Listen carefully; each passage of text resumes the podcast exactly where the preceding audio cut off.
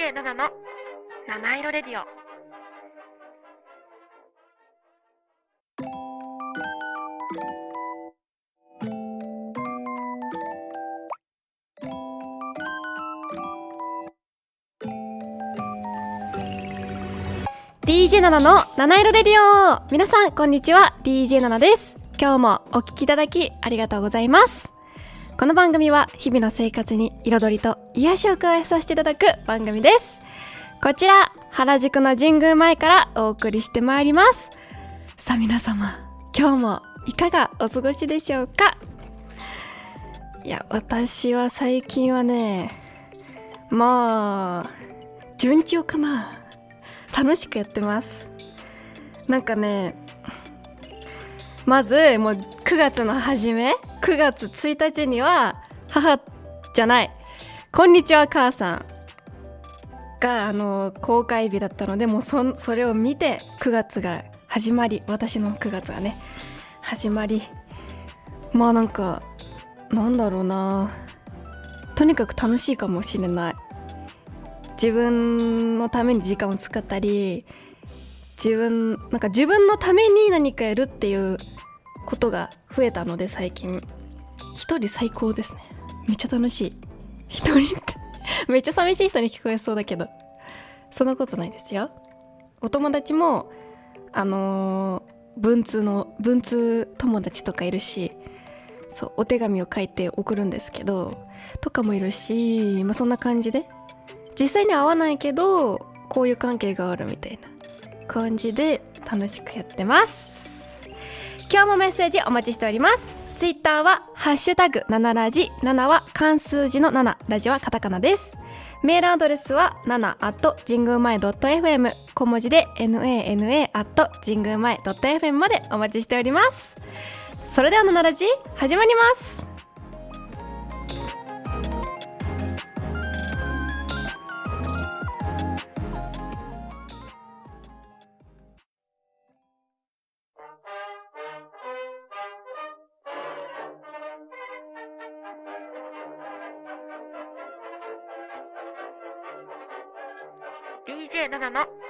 七色レディオ」「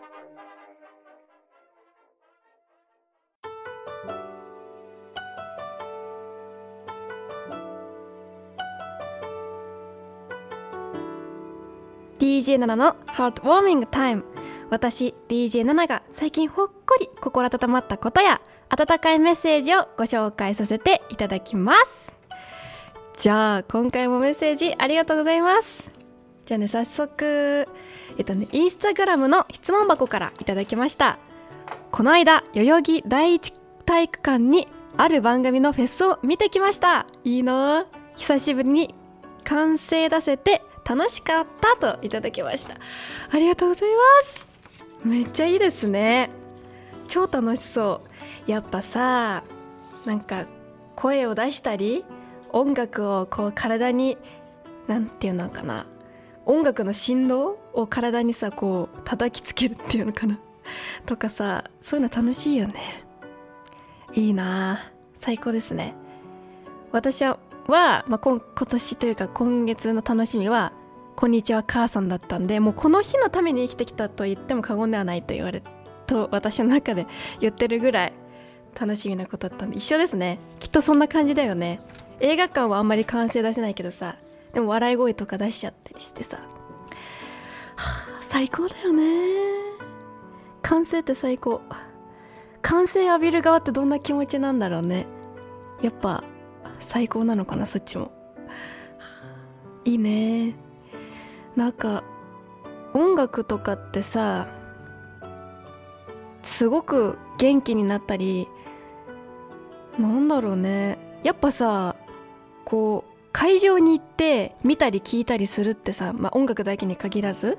だけどさやっぱ違うよね。うん。本当に。だって私母じゃない。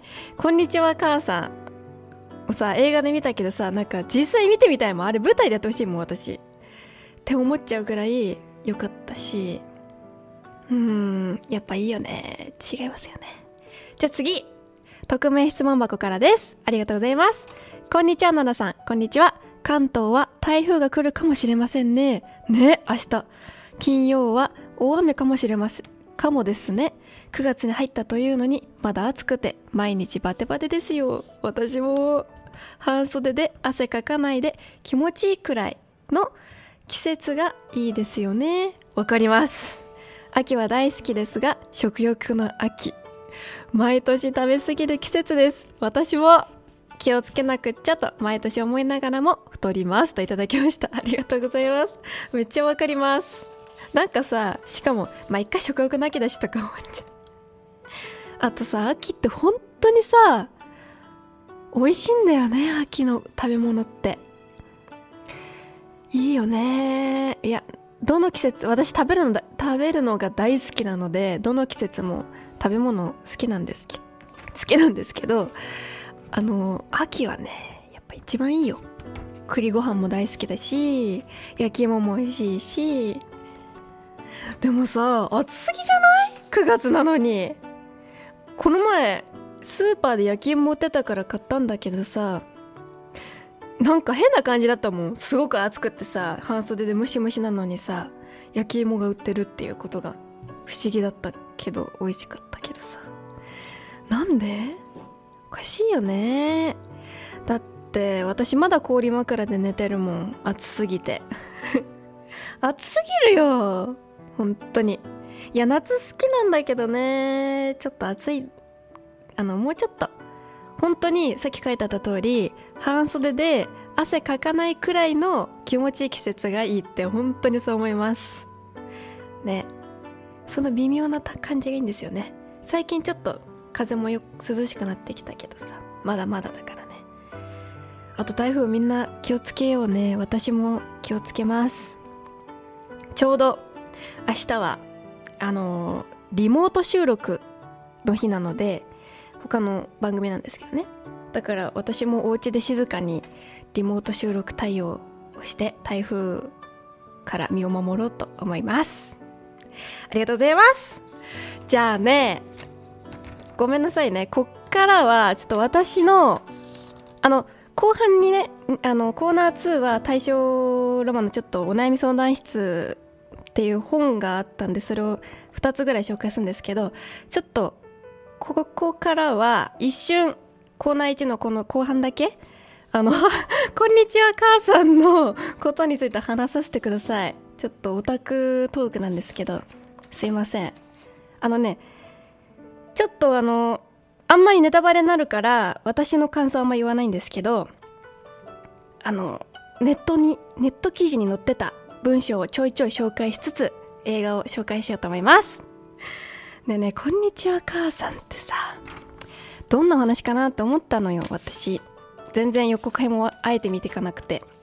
でね一応この映画は大企業の人事部長として神経をすりすり減らし家では妻との離婚問題娘舞との関係に頭を悩ませる秋代がと娘の舞ちゃん役は長野芽郁さんで秋代役が大泉洋さんです。が久しぶりに母に吉永小百合さんが演じる母に暮らす東京下町の実家を訪れたことから始まる等身大の家族を描く物語。変わりゆく令和の時代にいつまでも変わらない親子のつながり人の温かさを映し出していくっていう映画です。っていう感じでね。でねこれ私映画見て思ったのがね大泉洋さんがところどころあちょっとごめんなさい。声がガッてなっちゃった。ところどころ寅さんに見えるのよ。あれ？っていう。あれ寅さん見てるのかなっていう令和の寅さん見てんのかなっていう感覚に陥る瞬間かな瞬間が何回かありまして。でなんでだろうと思ったらちょうどこの記事でびっくりしたんですけど大泉さんは山田洋次監督の「男はつらいよ」シリーズを見て育ってきたという寅さんファンということでだからかっていうね。そういうことらしいよ。でなんかねやっぱこの作品の紹介でもねどこか寅さんの家を思わせるような間取りで寅さんファンならば懐かしさと嬉しさで胸がキュンとなるような佇まいをしていると紹介されてるんですけど本当にそう。なんかこうねなんかなんて言うんだろう。映像自体はスカイツリーとか映るからあ現代だなと思うんだけどなんかねところどころね寅さんが出てきてああの山田洋次監督が今の時代に映画を撮ってもこう男はつらいよ風になるんだっていうやっぱそりゃそうなんだけどさなんかちょっと感動した。うん。なんか前はさキネマの神様とかでさまたちょっと違う感じだったからさ今回寅さんチックなお話だったのですごく良かったですね。で大泉洋さん自身も実家のセットあのお家のねやつに入った瞬間うわー寅さんだと興奮しましたとコメントされていましたね。いいよね。羨ましい。私も私も入りたい。なんか私さああいうセットとかさ美術品とか大好きなんだよね。映画に出てくるやつ。見るのが。っていう感じで。そんなど映画だったんですけど。そうそうそうそう。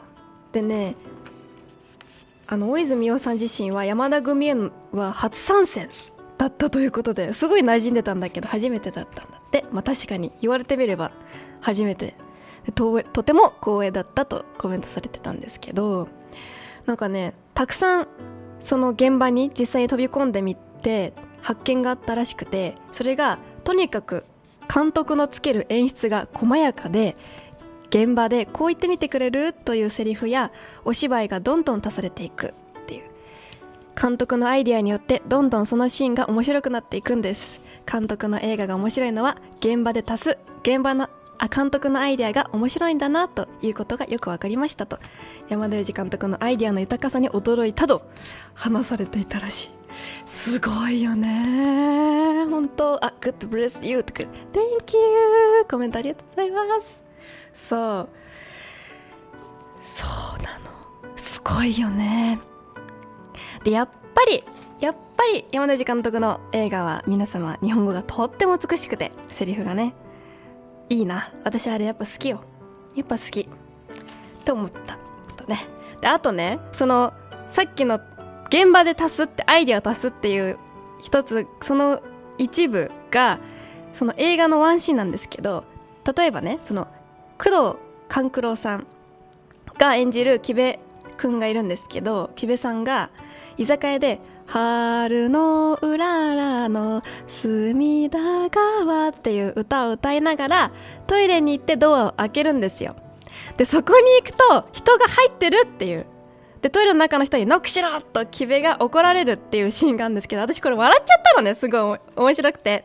実際。って思ったらやっぱこれも台本にはなくて現場で足されたものという。だからね山田監督はあの自信を持ってこれがコメディだと非常に細かく演出をつけていくと。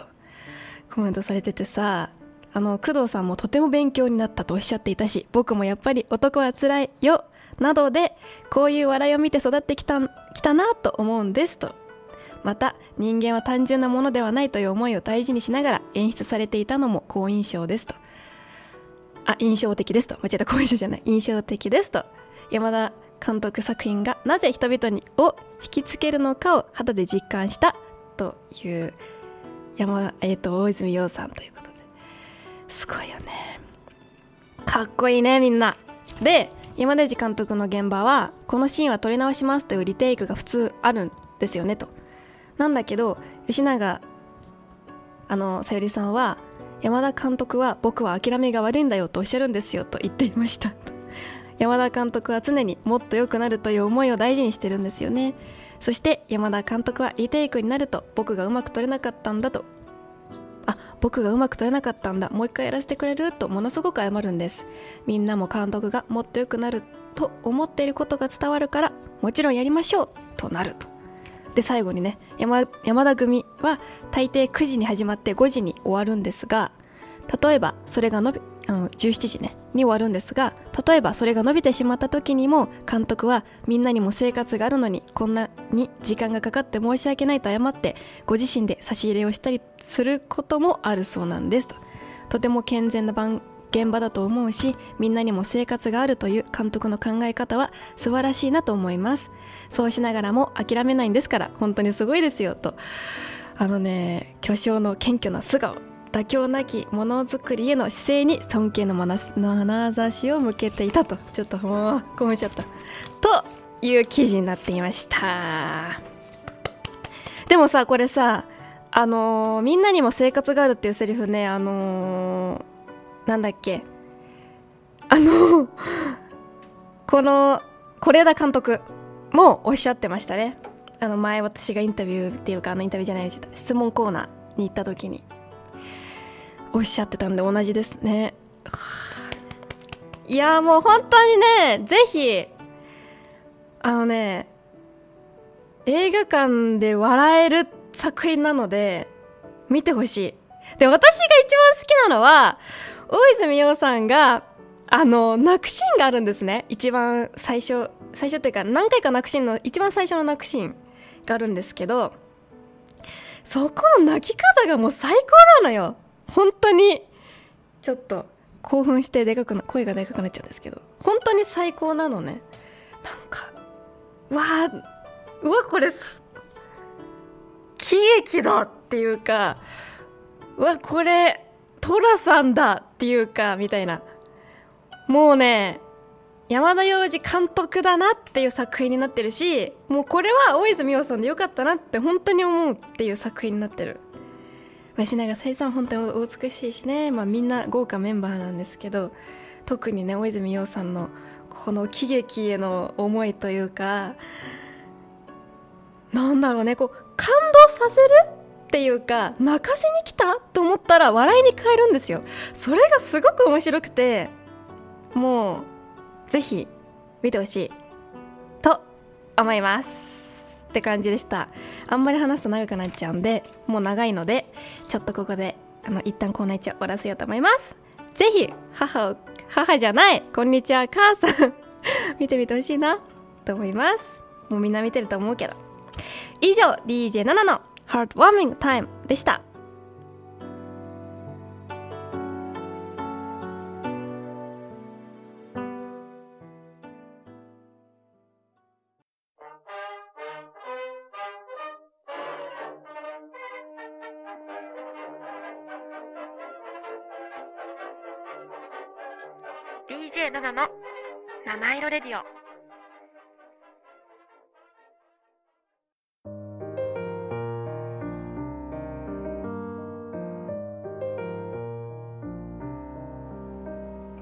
7の。I Realized」このコーナーでは私が最近気づいたこと新しい発見をお伝えしてまいります。じゃあね今日はもうサクッとコーナー1ですと話しすぎたんでサクッといこうと思います。えっとねこの前大正ロマンのね本をまたついまた新しく購入しましてそこでのねちょっと記事を紹介したいと思います。えっとねこれはですねちょっとなんて言うんだろうな。まあ乙女の悩み相談っていうねあの雑誌？昔そのあった雑誌にあのあの実際に掲載されていたお悩み相談とその答えについて載っていたのでちょっと一部ご紹介させていただきます。題名「男女交際接吻とは」っていう題名なんですけど、まあ、質問者の質問先読みますね。私は今年17の少女です。一昨年あることから C という男を知り男と知り合いになりました。1ヶ月後2人は兄弟の約束をしました。そして10以上も違う C をお兄様と呼んで随分甘えていました。ところが去年の秋に私の唇を奪いました。なんか17なのにすごくない？なんかロマンチックな書き方。びっくりした私を抱きながら彼は僕は変な意味でするのではない。お母さんが赤ちゃんに対して可愛くてするようにお前が可愛いからだと申します。私もなるほどと思いましたがなんせあの接吻は恋人同士の愛の印だと聞きました。いかがなものでしょうか？心配でなりません。静子と質問があってね。でこの雑誌でのあの回答者の方がいるんですけどこれ回答があの面白いので聞いてください。男女のキスが愛の誓いであるということが常識である以上あなたが彼のなすがままに唇を許しているということはつまりは男の愛を受け入れたということに解釈させられるのです。兄だとか妹だとかということがすでに未婚の男女の間には許されないことでなければなりません。よく兄とか妹とかという交際を続けている男女がありますがそれはやがて越えてはならない垣根を越える道ほどにあることは多くの例に見るところです。キスなんかということは第第一衛生的によくありません。そのために結核が感染したりその他の病気がうつったりすることは随分多いことです。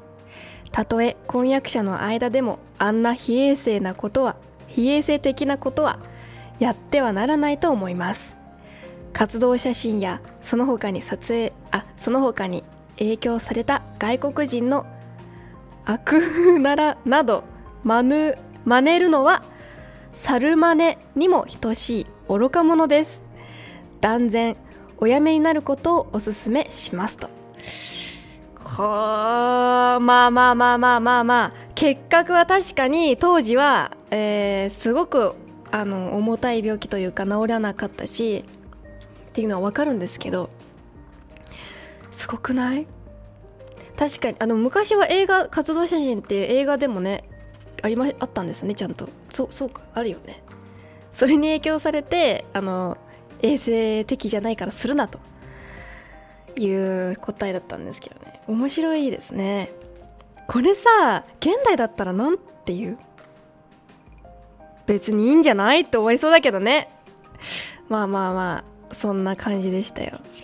時代を感じる回答でした。じゃあ最後ね「ままならぬもの」っていうあの題名なんですけど。先生私は女学校4年生で毎日バスで通学しているものですが美男子の S という運転手に恋してしまったのです。彼が私のことをどう思っているかはわからないことは悲しいけれど私は機会あらば彼に手紙を渡そうと思っていります。うちに S は姿を見せなくなってからもう1ヶ月にもなります。この間に私は T という S にも劣らない美談の 美男の運転手にまたも恋をしてしまったのです。T の眼差しは本当に素晴らしい。けれど私には T, T をまともに見たり話しかけたりする勇気がないのです。正直言って私は今でも S のことは忘れていませんけれど T と結婚できたらどんなに喜ばしいことでしょうっていう名前はわからないんで不明って書いたんですけど。答えね。S がとても好き。T がとても好き。と新しく見る運転手に運転手が皆好きになってしまったんでは。次には U、V、W、X、Y、Z と何人も何人も好きな人が出て出ていよいよ持って選択に困ってしまうようなことになるでしょう。誠にこんな相談には全く的を食らわずにはいられませんが回答はすこぶる簡単明瞭いわくもう少ししっかりしなさい。とただこれだけです。どちらを何て言ってることではありません。一日も早くその不真面目さを清算して大日北 大日本帝国女性の真の姿に立ち返ってほしいものですと。は あこうそういう答えでした。まあいいじゃんね。10え何歳だっけ？10何歳でしょ？女学校4年生だからまあまだ10代ですよね。きっと。まあだとしてもまだ若いですよね。いやいやいやいいじゃないの目移りぐらいね。もうって感じですけどね。別に付き合ってるわけじゃないんですさ。あの人かっこいいなあの人素敵だなとかさまあ私は塗らないんですけどあんまり。あのあいい人だなと思うけどさあんまり人好きなんかな分からんけどでも別にいいじゃんね。付き合ってるわけじゃないしさ付き合ったらさちょっとあんまりよくないかなって思うけどさ。まあいいじゃんって思いましたけど。まあ昔のこうお悩み相談室の人はまあバカがつくほど真面目だったと。いうことだったのかな。っていうかまあ時代背景もあると思うんですけどまあそんな感じでした。リスナーさんだったら何て答えますか？喫茶不衛生ですかね？どうなんだろう？わかんない。今も不衛生なのかもしんない。私もちょっと不衛生に感じるけど。わかんない。わかんないけどまあいいと思うけどね別に。そのこと言ったらあの映画でもドラマでもみんな知ってますからね。いいんじゃないですかねちゃんと歯磨けばうん。と思いました。ぜひリスナーさんの答えも教えていただけたらなと思います。以上 DJ7 の I Realized でした「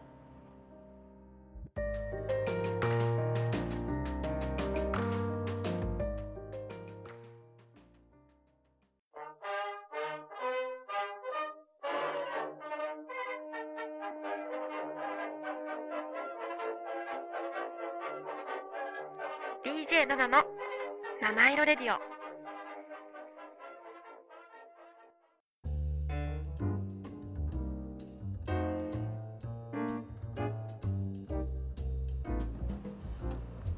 七色レディオ最後のお時間となりました。今日も最後までお聞きいただきありがとうございます。いやーちょっともう「こんにちは母さん」を語っちゃったんですけど。いやあれ本当に私寅さんの次に好きかも山田裕二監督の作品の中で。かな最高の喜劇だったよ。本当に。多分まあもう見た人いるかもしれないけど。もう見てほしい。本当に見てほしいです。私は、えー、大泉洋さんが最初に泣くシーンとおトイレのシーンが結構好きでした。ぜひ見てほしいと思います。すごく笑えます。笑声に出したん？出さないようにしようと思っても声出るぐらい笑える。から見てほしいと思います。はい。そんな感じです。じゃあ今日はねえっとねその喜劇にちなんでそうそうそうその話をしようと思ってたからこの曲をおすすめします。シェフズの「チャプリン」っていう曲です。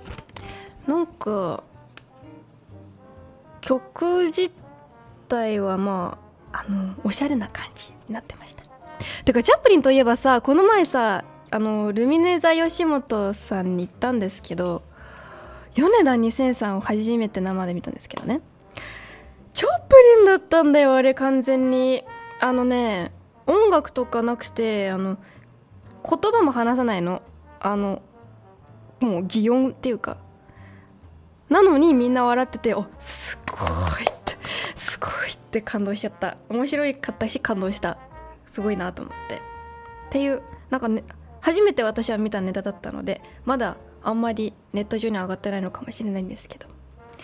ぜひぜひ。そういうのもチェックしてみてほしいなって思います。ここまでは私ナナがお送りいたしました。今日も素敵な一日をお過ごしください。